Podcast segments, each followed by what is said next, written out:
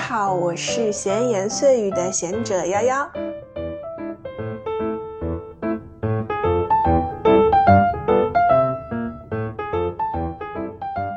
我是幺幺的贱内啊，杨二。呃，今天幺幺抢夺了这个闲言碎语的官方冠名权，啊，把这个主持的麦终于给抢过来了，这是第家庭地位发生了变化。第八期哈，终于产生了这个博弈。那今天呃，由我来跟大家一起，跟我的贱内一起跟大家聊一聊老生常谈的一个话题，可能大家都在生活中遇到过啊，就是关于一些投诉啊。维权呐，这样的一些小故事、一些经历，我相信很多人都会有共鸣，在生活中一直会遇到一些，呃，这个不同的一些权利被侵犯啊，或者说是一些蒙受损失的一些投诉的一些经历，因为我们现在生活中一直在就是跟服务行业各行各业息息相关嘛，很难避免。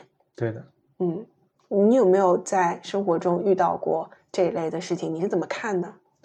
我其实我本身不是特别喜欢投诉的一个人，嗯，一般情况下，比如像送外卖他送晚了或者态度差一点，只要不是特别恶劣的，我是很少会用投诉这样的方式的。嗯，一个是觉得没太大必要，另外一个呢是我们那个时候过来的，就在我们那个年代，很多时候其实你是投诉无门的，或者说你就没有你投诉以后呢也是没有太大效果的。我记得我们那时候去火车站。你火车站，你放眼望去，你买东西几乎你很少能够去买到真货。嗯，很多网上之前看到段子，什么山寨货，康师傅卖什么康帅夫什么的，那时候在我们火车站那边是是真实的，就你买东西，它就是错一个字儿，嗯，跟那个品牌，然后结果你买的都是假货。嗯，我记得有一次我说，那你在那种小商小小贩那边买，容易买到假货。我一看旁边有一个新开的超市，特别大一超市。我那超市卖东西肯定是真货了。我到超市那边呢，我还想了想，我说先买包烟看一看。我就买了包烟，嗯啊，最便宜一包烟。买完之后呢，一抽，假假的，假的。对，反映过很多次，打电话给工商部门什么的，但是都都没有没有效果，没有用。对，当然后来肯定是投诉的这种环境越来越好了。但我们从那个时候过来之后，会发现你。花了很大精力去做这个事情，但其实没有任何的反馈和下文嗯啊，所以后来也养成在生活当中，只要不是说特别的触犯到我底线的话，我一般是很少去投诉的。嗯嗯，人家说火车站除了火车，什么都是假的，嗯，很夸张。我跟我弟弟，我当时记得我们去西安玩的时候，真的是弟弟。对我弟弟去西安玩的时候，我跟他等会儿回头你你可以问问他。嗯。我们还专门看一下攻略，说你去秦始皇兵马俑，你是要到火车站那边坐一个大巴车。嗯，它大巴车分公家大巴车和私家大巴车。公司怎么去区分呢？是看他们有没有挂这个红袖头。嗯，我说这你怎么着？你看公车还有私车是能看出来的。结果我们到了之后发现，真的看不出来。车首先一模一样，就颜色不一样。第二呢，所有的工作人员，你不管是公家的还是私私立的。都会穿制服，统一的制服。哦，唯一的区别就是一个公家他是戴一个红袖头，然后私家是没戴红袖头，而且价格也不会错太多。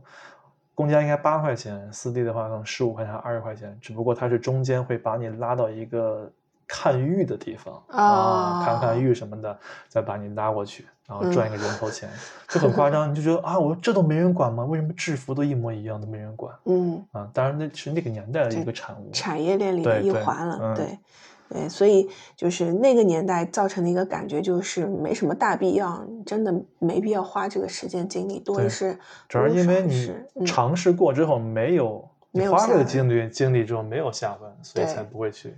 对，嗯，现在已经渐渐好一点，尤其是是我们通常会遇到一些真的造成了非常大实际损失的时候，我觉得大家还是会去选择，因为正规渠道也有很多嘛，去选择一些投诉的一些渠道。对，这个你应该熟，你是维权路上的，还可以吧，还可以吧。我我其实还好，大部分就像你刚说的那种外卖什么的，其实我也很少去真投诉，小哥也很辛苦。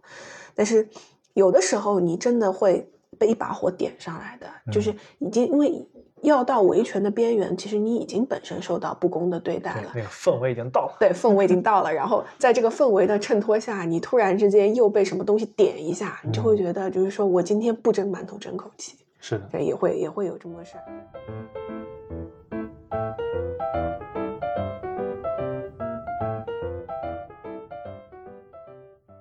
啊，说到这个，我就想起之前很早之前有一个故事，就是还是挺让我自己挺感慨。那个时候是真的上头，嗯就是嗯、呃我们大家很多人都用过苹果手机嘛，苹果是非常知名的一个国际跨国企业，而且我当时发生这件事情的时候，它已经不是 iPhone 三、iPhone 四那个时候的事情了。嗯大概我觉得在一一二年、一三年左右，我觉得应该是 iPhone 六七的那个时候的一个事情了。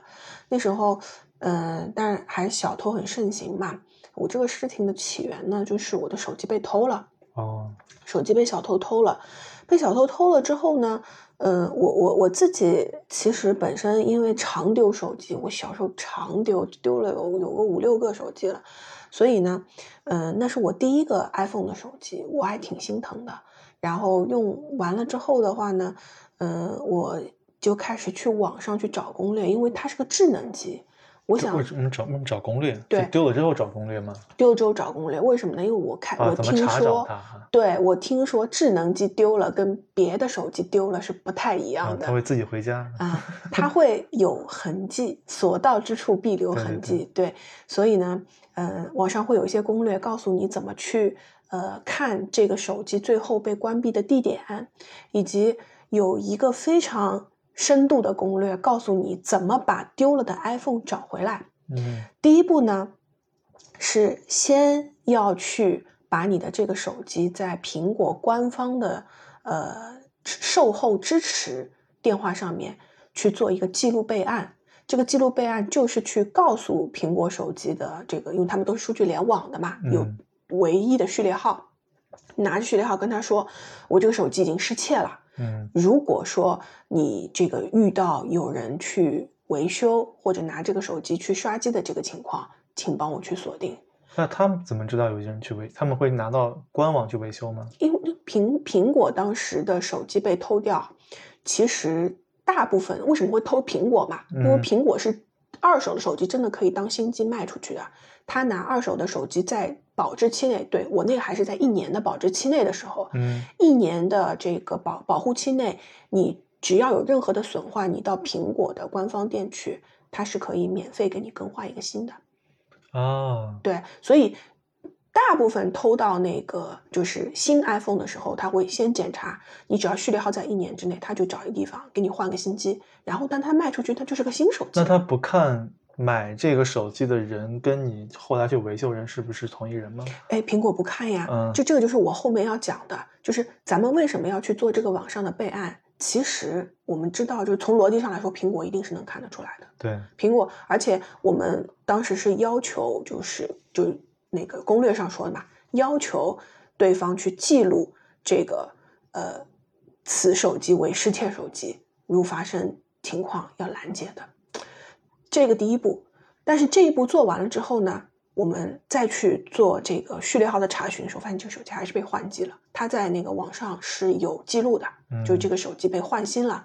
换新的原因是手机麦克坏了，你可能很容易想象嘛。嗯，哦，等于偷手机那人已经把它换掉了。对他人为的把这个手手机去做了一个破坏，嗯破坏了以后去换了一个新机换掉了。那这个时候就是我维哇，权这是一个很大的产业链在对。对对对对，就我当时的维权之路就开始了，因为很显然我已经在官网上去给你报备过这个事情了，但是他还是去把这个手机做了换新，而且换新的时候，其实这个手机上所有的过往的呃往来记录通讯全都会显示的，但是苹果还是这么做了，所以呢，我就到了这个手机换机的地方，在哪儿呢？在上海南京东路上的苹果旗舰店。它是一家在上海非常大的苹果旗舰店，所以它甚至不用去小店去换。嗯你想想，得多嚣张！所以呢，到了这个苹果旗舰店，当然，呃，我省去了这个故事很多的一些其他的报警环节啊，因为你做这个维权，它当中有很多的细节，你首先要报警挂失，嗯然后还要把这个序列号去做一些查询，包括这个查询还要花钱的，等等，就是其实我还有二次投入的。那么到了这个呃，我知道就是我的手机就在这个苹果的官方旗舰店的这个门店被换了的时候，我还要到这个门店去，并且在他们跟他们过交涉的过程当中再次去报警。结果店家呢，哎，店大欺客了，这个时候你会发现，一他们觉得自己没有对于这个失窃苹果手机的保护的责任，就他们觉得这个东西偷了跟他们苹果提供维修更换的事情没有关系，嗯他们就就是指认你拿着手机过来就换，这是一个。还有一个呢，就是说你尽管投诉，我们接受任何的处理。这个时候我才会发现，苹果有一个相当冷的知识。嗯我我我我现在去查了，我为了这讲这事儿，我还特地去查了一下，可能这个事情还延续到了现在，就是苹果是没有投诉电话的，你去打啊，对没有投诉电话，没有投诉电话那，说明他们没有评价的一个机制，对吧？可能他们评价不根据投诉，不啊不根据客满来。嗯啊，他们就是去呃，你去到官官网上拨打那个那个电话就叫做售后支持，类似这样的名字的一个热线，没有投诉，无法投诉，警察来了没有办法。所以这个事情到最后就是追到这一步，也是完全就是到头了。你是网上所谓的呃那一些可以追回的攻略，其实最后那一步还是依靠跟苹果的交涉去拿回你这个手机。这一步的交涉失败了，那你前面的一切都是无用功的。即便我追追追随到这个手机，它就在这个店里面、都没有用。那最后呢？最后没有用啊，最后就真的是这件事情，就是我后来告诉自己，就是失去未必是失去，吃亏未必是吃亏，这样让自己 让别人无脑可洗。对对对，就是就就是放过自己嘛，因为当时我说这个过程已经很长了，但实际上当中还有很多的细节，对心力和体力的消耗其实很大的。嗯，按道理这种嗯大公司应该嗯不会出现这样的情况哈。对，但是他是他当时连个投诉电话都没有，那你想他嗯态度是什么？比较比较割裂，再加上当时可能嗯。苹果在中国的市场还没有那么的占比那么高，哦，很好了，已经已经很好了，已经非常好了，所以我才说它店大欺客。嗯嗯。哦对，那时候好像郑州富士康都已经建好了，我记得对一三年一一一二年一三年的时候富士康已经建好了，对，可能是 iPhone 五六的时候吧，我记嗯。得我已经记不太清楚了。所以那个时候已经是你想 iPhone 四大火，已经是大家就是几乎那个时候我我不知道其他城上海是人手 iPhone 的那个时代。嗯，对，所以我用的也是 iPhone 四 S，四啊 S，嗯，对，所以就是你遇到这个事情，你还是非常非常震惊的，你就会想说，一个这么这么跨国品牌的一个店，它居然在这个方面没有任何的保证。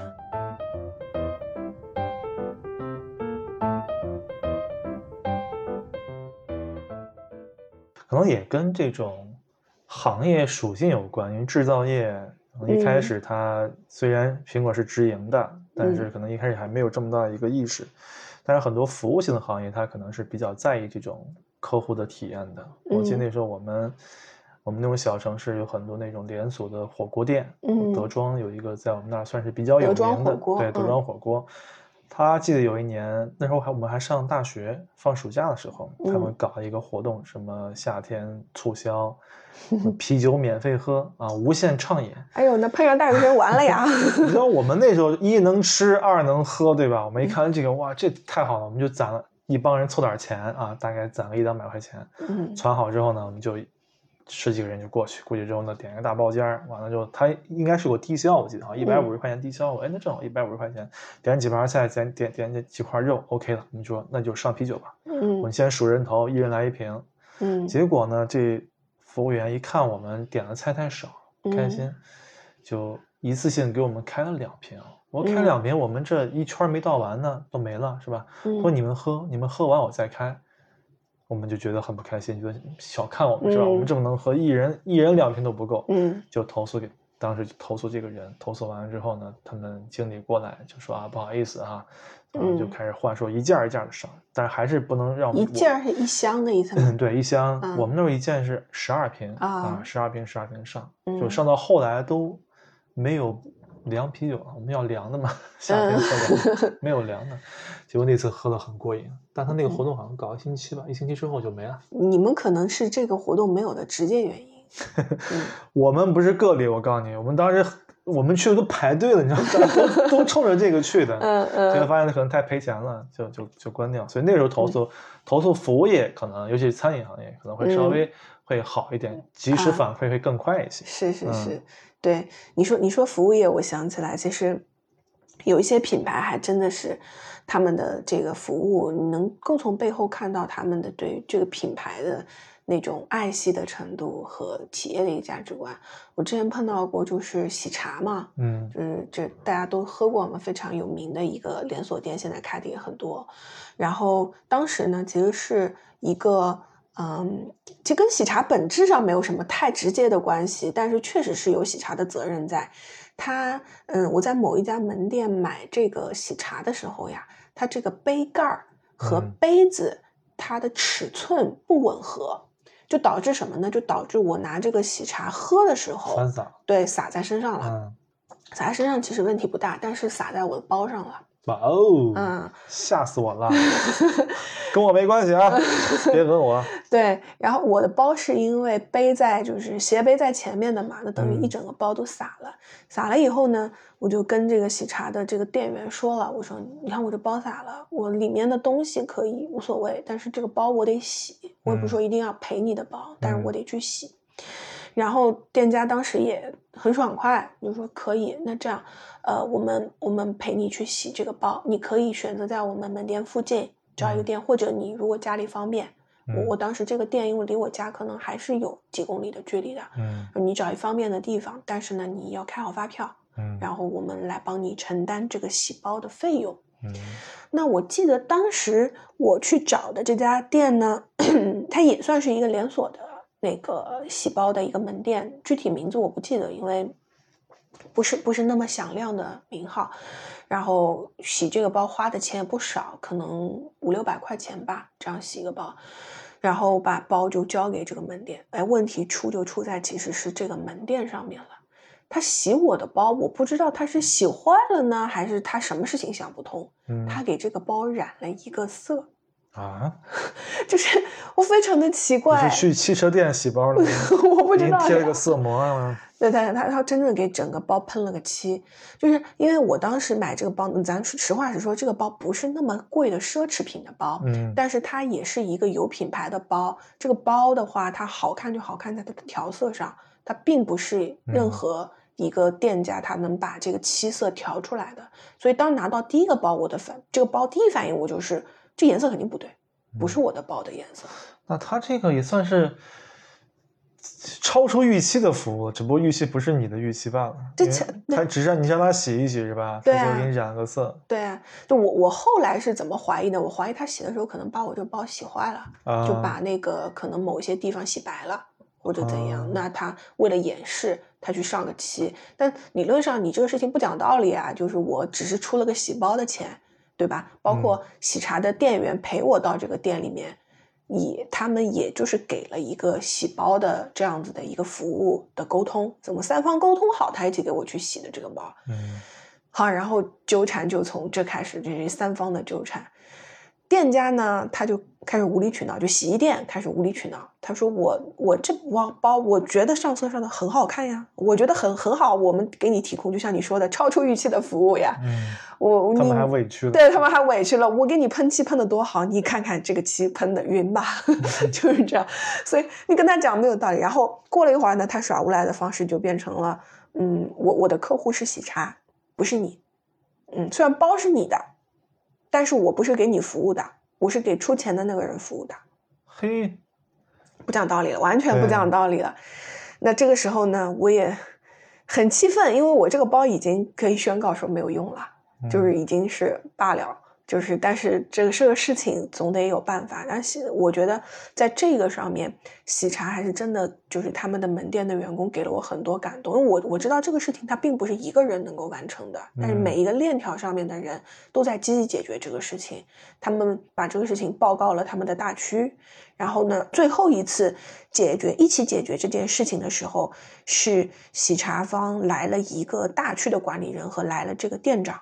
他们两个人一起帮我到这个洗衣店去把这个包拿了回来，因为那个嗯。包出了问题之后，我一直就没有拿回来。嗯。拿了回来之后呢，再当面跟我这样说，就跟我说这个包给我关于这个包的赔偿，哦，等于把这个包钱赔给你。包钱赔给我，嗯。就是这个包我可以选择不要了，都可以，但是他们觉得你就拿着，但是嗯。我们把这个包还是把包的钱还是赔给你。嗯为什么能赔给你呢？就是他们说的话也很让我感动。就嗯这事情因喜茶而起，嗯他们觉得他们应该要做的就是把这个包洗干净，交给到我手里。但是实际上，在中间的环节，是因为我们大家都想省去麻烦，我自己去直接去拿了那个包，嗯发生了这样子的事情，所以他们本着负责到底态度，就是店家怎么处理，他们也就是这些跟我没有关系了。他们可能会花精力去交涉，也可能不，但实际上他们要保证在我这边没有损失。所以我就当时我就我当然很接受这个方案，同时我很感谢他们，因为嗯在这么一件事情上面，他们花了很多的精力。对这件事情上，其实喜茶做的算是超出我们消费者预期的。嗯啊，我们的诉求可能就是把包这个问题呢洗好，对吧？洗不好的话呢，那应该是我们跟这个洗衣店的一些纠纷。对，洗衣店关键洗衣店在是我找的，对，在我们嗯看来，喜茶就算是第三方了、啊嗯，你只是出了该出的钱，后续出现这个问题，就我们跟洗衣店的维权了。对对对啊他愿意把这个东西直接扛过来啊。嗯，对，嗯所以就是我觉得他们是，就首先一定是非常爱惜羽毛的，其次他就是就是这个品牌，就至少在这个事情的链条上处理的人的价值观都非常的正，嗯，所以他们才能够把一个这么超出预期的结果给到我，所以我现在还是经常去喝喜茶，我觉得还是很很认可这个企业当时给我的这个感觉，就是这就是品牌服务的的，对、嗯那种那种力量给人的一个感觉。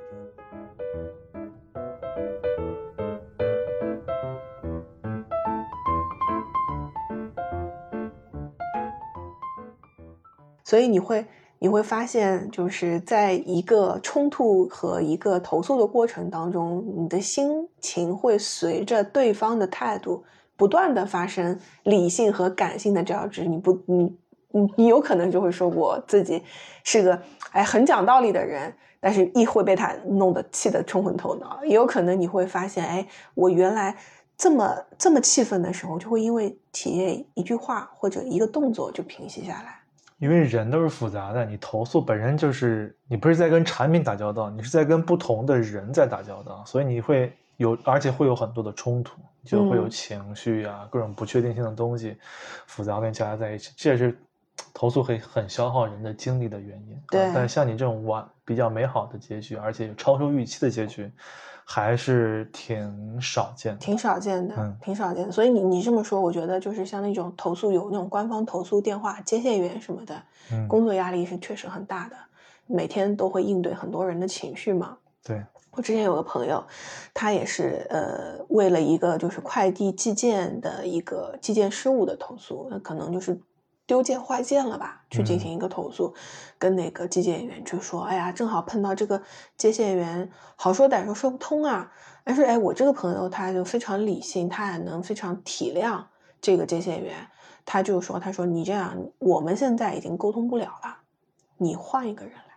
就是说他他是一个一个受损方，一个投诉者，但是他能够就是非常体谅这个接线方他们的这个不同的状态。他觉得嗯他觉得我的目标很简单，就是解决这个问题。既嗯然我们的沟通已经不利于解决这个问题了，那我们换一个人沟通。所以像这种理性的处理方式还是比较少的，我觉得还是很值得我学习的。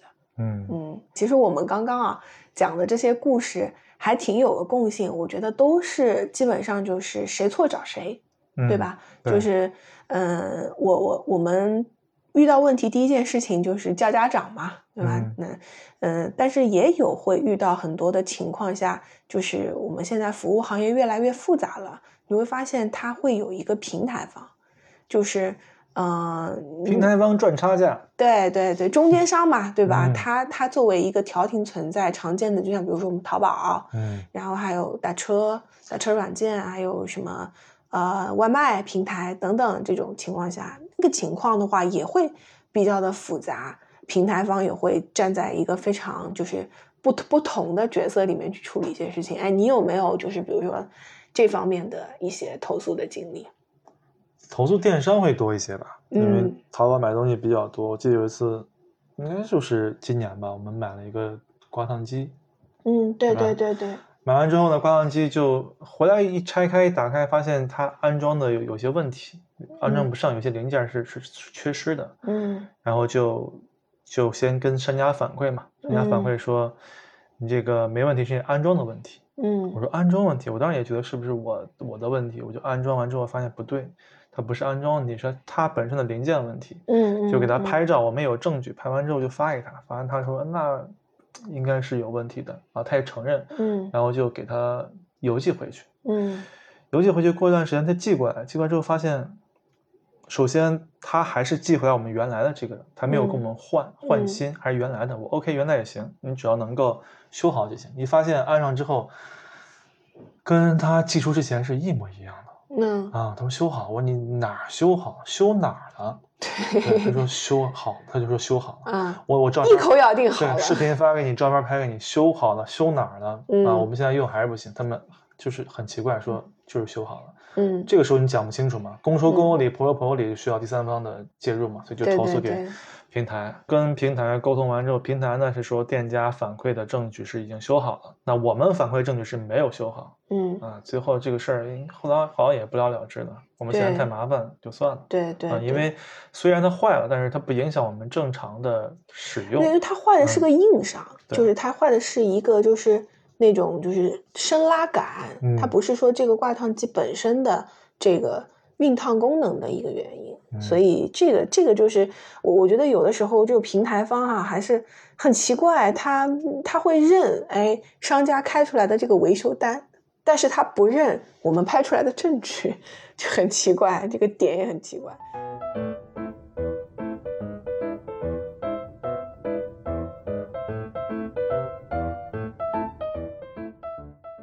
所以有的时候我就在想，这个平台方他们的这个判决，就是呃哪一边对哪一边有理的这个点也是很奇怪。像我们上次嗯、在饿了么上点了奶茶嘛，也也是挺有意思的。那个奶茶呢，呃，我给它加个料，就是加了个呃黑糖波波，然后运过来的时候呢就没有加。呃，没有加了之后呢，一般这种情况下很容易解决嘛，就是拍照片给商家，然后嗯，要么就是商家把那个奶茶退了，再不济的话，就就至少把这个加料的钱给退了吧。哎，好死不死，今天点的这个东西非常的非常的特别，它是一个巧克力碎的一个波波奶茶，那就导致这个拍照片里面它永远都是有黑色的颗粒物、漂浮物存在的。这样说不清了，就是店家就说我一口咬定我们肯定放了，然后呢，我这儿我就是很明显这些东西里我啥都没有吃到呀，然后最后还是找平台，平台呢也挺负责的，说实话，我觉得就是某蓝色品牌还是挺。就还是挺负责的，一一一个接线员去处理这个问题的时候没处理好，他们升级服务了，呃，以后呢出来的态度完全不一样。因为我不知道大家有没有投诉过，像就是外卖平台上，一般来说他们最常见的处理方式就是为了，我觉得啊，为了提升这个处理的效率，就是说，哎呀，那那个你看我赔你一个心意红包行不行？这红包五块十块，我觉得都有，对啊，反正把这个事儿就息事宁人去解决掉了。像这次的这个平台呢，它升级服务了以后，哎，他说那行，那我帮你看一下到底有没有放这个珍珠。他还问这个店家去拉了监控，结果到最后好像也是个不了了之。但是，呃，平台还是会就是像他们之前就是的一贯的操作方式一样，把这个东西就承担下来了。就是说，呃，那这样这个店家那边呢，我们罚不罚反正跟你没关系，对吧？你这边我们把你这杯奶茶钱。给你退了，退用一个比如说心意红包的方式，把你这个损失 cover 掉，来做一个中间商。所以就是平台在处理这些事情的时候，他们往往他们考虑的不光是公平，他们还有效率，还有他们的投入。而且这个东西对也很难去界定公平，因为取证这个问题呢，你不同的立场，你取的证也是不一样的。对，也很难，都是远嗯程，对，对，就讲不清楚。所以你说啊，像现在我们不是打车嘛，也嗯会遇到这个问题，有说绕路的，有怎么样的。现在好一点，我觉得好多平台他们都会，比如说在路上做那个实时的录音监控，嗯，然后如果你觉得有绕路，它不是会有一个估算的价格嘛？对，对，跟这个价格差的太远的情况下，我试过，就是他一秒就给你退款了。对，他这是基于之前有同相同的人在这个路线上面大概的价格，你错太多的话是可以直接判定之后钱退给你的，多余的钱退给你的。对对，所以就是也科技也改变了生活嘛，就是它让投诉这件事情，就是本身我们可能需要去讲出一个道理来，但是后来渐渐的发现，哎，不用了，它科技上面它可以自己帮你处理到嗯，，第三方本身平台自己可以通过自己的系统去取证的。嗯，对，因为投。诉最难就是取证难嘛，对吧？嗯嗯嗯，所以其实你说这个投诉这件事情，确实哈，也慢慢的有升级了啊。再往后的话，可能如果说平台都处理不了的情况下，其实我们也是会发生的。我们还有一些就是很官方的，就是更上层的一些投诉的一些渠道，像我们常常常知道的，就是幺二三四五，对吧幺二？三幺五，幺二三幺五是消费者投诉热线，对幺二三四五是市民热线，啊，它就是涵盖解决的问题更多。嗯嗯，还有一些像是那种呃某一个监管组织的类似的那种那种平台，反正基本上都是就政政府名号的这种处理机构嘛，包括市长信箱，嗯，对？吧？都是有这方面的。那这个就呃脱离这个市场，上升到监管了。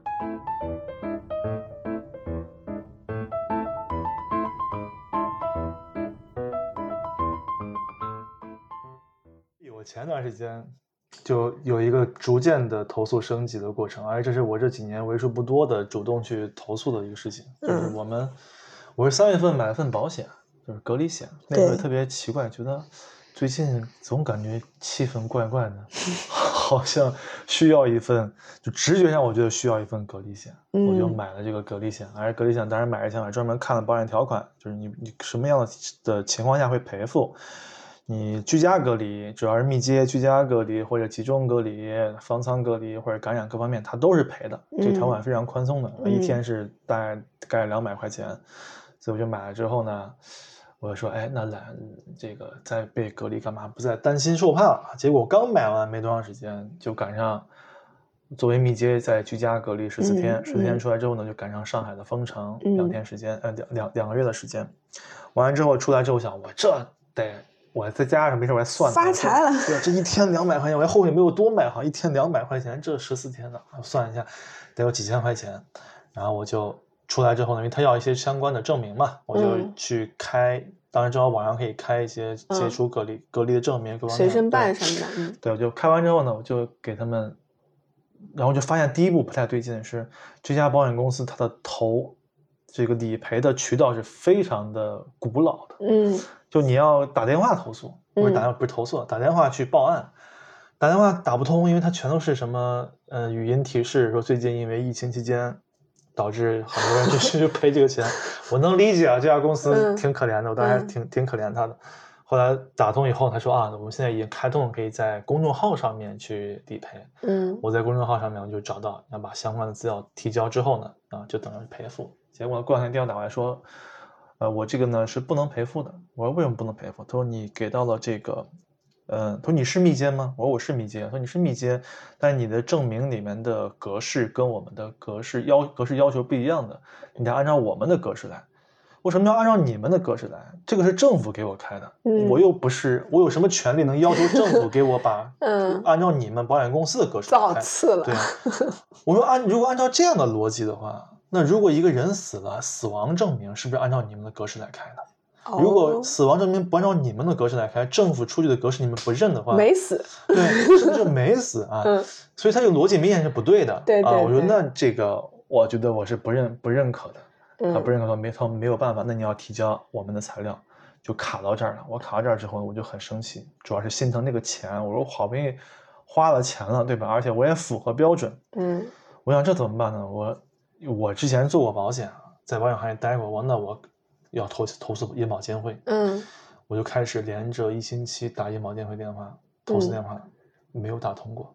而且不是让你等待，他不像其他说你什么占线忙，请等待。他说线路忙，啪挂了，挂机，很生气，给我挂机了。嗯，每天没事儿我就打，没事我打打不通。我在网上查，那我现在我觉得应该通过网上一些渠道也可以，也可以去投投诉。我就查说，目前银保监会最快的投诉渠道是通过邮寄的方式把资料邮寄过去。我想，我什么年代了，要通过邮寄的方式 买个邮票？对啊，把资料寄过去，我都不知道该怎么把信寄过去了。我这怎么弄啊？后来我就又开始说，他们说那个你你你找这个消费者消费者保险协会。我说，哎，这个可以，就幺二幺二三幺五嘛。幺二三幺五。我就先投诉了虹口，虹口投诉完直接秒回不受理。我为什么不受理？他说，因为你的得找银保监会。不对，他说你个主体是在深圳。哦。啊，你要到深圳那边投诉。你知道消费者保险消费者投诉这个网站上面的投诉渠道极其的扯淡，就它里面有个描详细描述。嗯。详细描述里面呢，不能 Ctrl C Ctrl V，就你不能复制粘贴。所以呢，我之前打了非常长的一段，打完之后呢，我不能把之前那个粘贴过去，我要重新再打一遍，大概就是大概几千字。人为给你造了对八十一难，让你去人为给你 造坑，让你少少投诉，然后我就重新再打一遍，打完之后呢，投诉到深圳那边也秒回说，哎，这个事情呢，我们处理不了，你要到银保监会处理。银保监的电话我打不通，我这怎么弄的？我就开始新浪也也发一发，什么黑猫投诉也发一发，最后呢，我就辗转反侧找到一个叫深圳保险行业 什么协会类似的这样的一个一个不容易啊。对，我打过去电话，我说，他说您您主体，说您在哪？我在上海。说那您要去上海去投诉呀？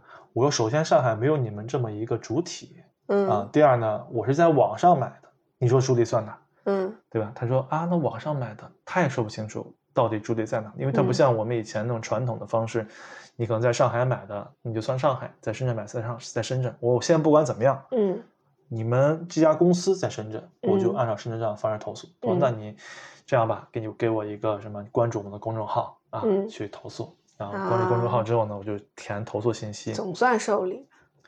我填完之后呢，发现让上传资料，我资料准备了七八十来张呢，但他只能上传一张。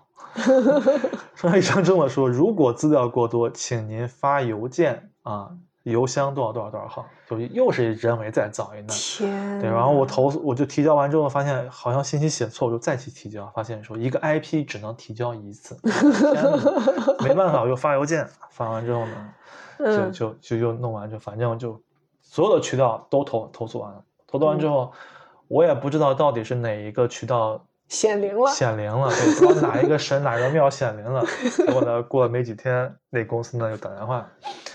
说收到反馈啊，您对我们的理赔不太满意，嗯理赔结果不满意，我说废话嘛，你就拒拒赔了，我能满意吗？嗯等那这样吧，我们现在商量出来一个方式啊，一个一个一个方案，你看行不行？我说说你听听。那你说来听听啊。他说，反正不管上海，因为上海比较特殊，疫情期间没有划划定什么中高风险区域之类的啊。我们嗯商定在三到六月份期间，不管您是怎么样，一次性赔付大概多少多少钱啊？你看这个满意吗？我听这个，我其实当时想说满意，我不不能回答太快，对吧？我说嗯嗯啊，还行吧。哎我说那这个需要什么手续吗？很多啊，您楼道那边有密切有有阳的人吗？我说你要几个？你要几个？我们那儿有几个？天哪！嗯后来他说啊，那如果有的话，你把居委会电话留下来，完了之后呢，我们打跟居委会核定好信息，没问题就可以。我把我就把居委会电话，我甚至把嗯接到电话都留给他，我说你就随便打去吧啊，反正嗯就这么个情况。最后呢，完了之后说 OK，结果第二天呢就把赔付款就就打给我了。哦，可以啊可以，这个事儿就是算是从几月份？从六月份我们恢复办公开始，嗯，到到现现在两个月的时间，漫漫长路，已经对九月份了。它也成为我一个业余的爱好，就没事儿我就开始有时间上网搜一下投一下，有时间上网搜一下投诉一下。嗯，嗯就是终于在你想上海这么多这个疫情隔离的这个 case 里面，然后他能卖出去多少份保险，就有多少个你这样子的人，然后你终于通过自己的努力爬上金字塔顶端，成为 对，还要还要跟我录音，说什么不能告诉官方啊什么之类的。反正我也我也没说要保密是吧？我也没说我是谁，没说没说公司是谁。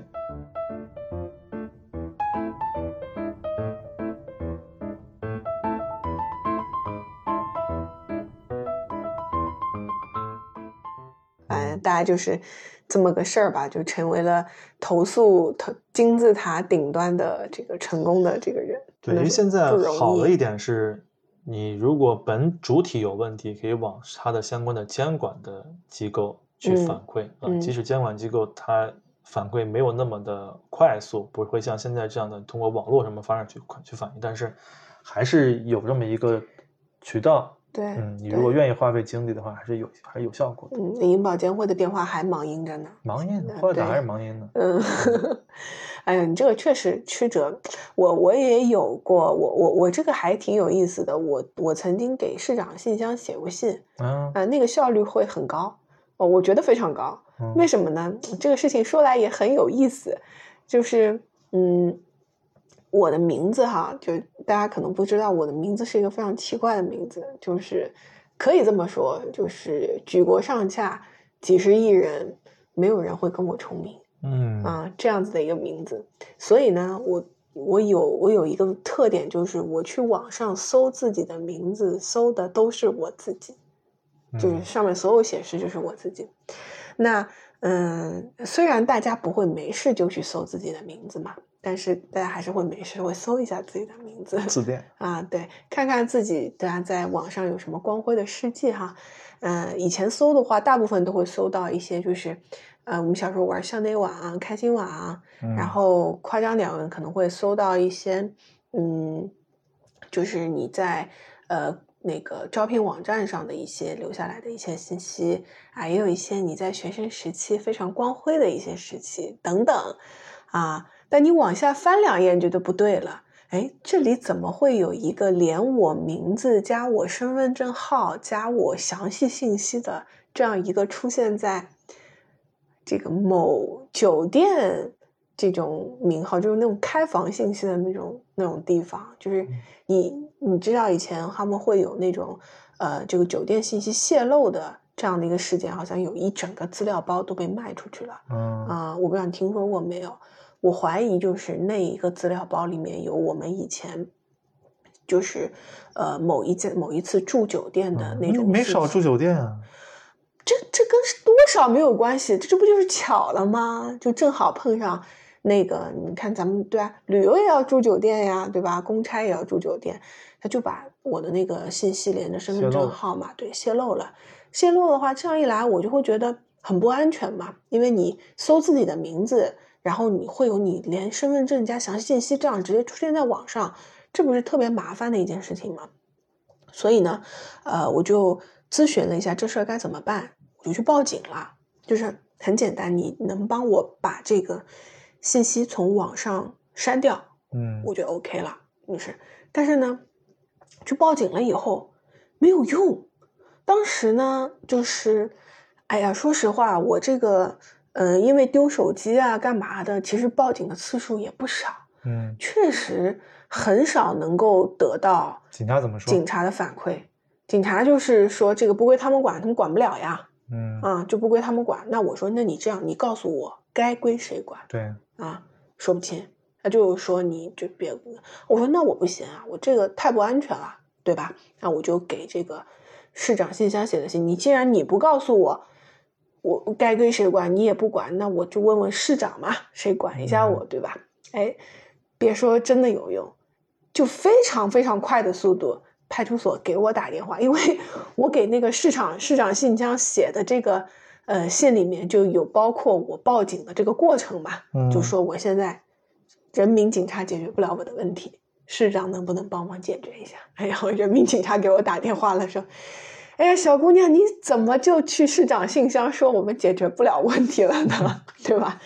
那这个事情你不能够这个样子啊！就当时给我打那个电话，给我的感觉是，他们那一个那个署就派出所那个所收到了这个反馈过来的信息了以后，还是对他们有一定的影响的。嗯，是什么影响我不知道，反正就给反正他们就他也不是说我责怪你或者怎样，他意思就是说你这样不妥啊。但是呢，没关系，反正现在呢，就是通过你甭管什么渠道了，通过这个渠道就帮你把你的这个信息处理掉了。